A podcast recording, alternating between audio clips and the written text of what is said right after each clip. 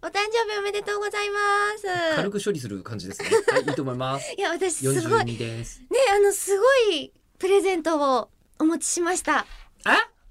えー、ちょっと待って、笹原さんの性行為の話は？笹原さんの性行為って。そうなんです。吉田さんがずっと欲しがっていた、えー、その、性行為の本番を表す漢字が欲しいとおっしゃってたじゃないですか。欲しいわけではないよ。今日も届きました。今え届きましあ今た。届いた。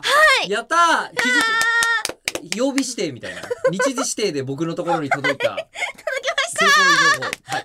これこれもうどれ吉田くさらんいめだっろう。ちゃ可愛かった。こ普の段番組で急にあの祝われたりとかするのがアクシデントの方のサプライズだと思ってるから。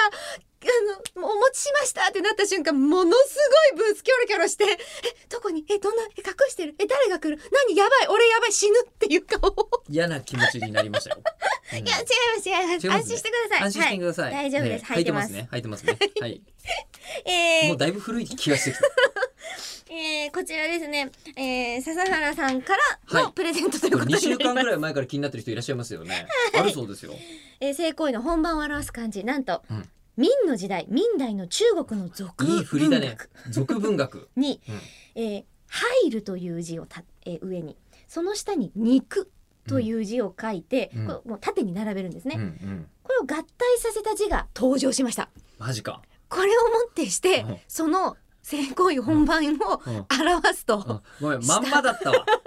まんますぎてちょっと、あの、あの、下ネタがさ、あ下品になったなって面白くなるじゃないですか。若干の品のなさを感じますね。うんさらにですね、はいはい。この「入る」という字の下に「お日様の日」うん。というふうに書くうん字もできました。うん、まあ、それもなんか想像できるな。うん。でさらにですね、うんえ女編にはい。 「男うん。」と書く、あ、そんなシンプルな。えーそれを表すということもありましたといろんなパターンがあるんですね。まあ、いろいろ言えるからね。釣りバカにしちゃったら合体って書いて暗くされるで しょ。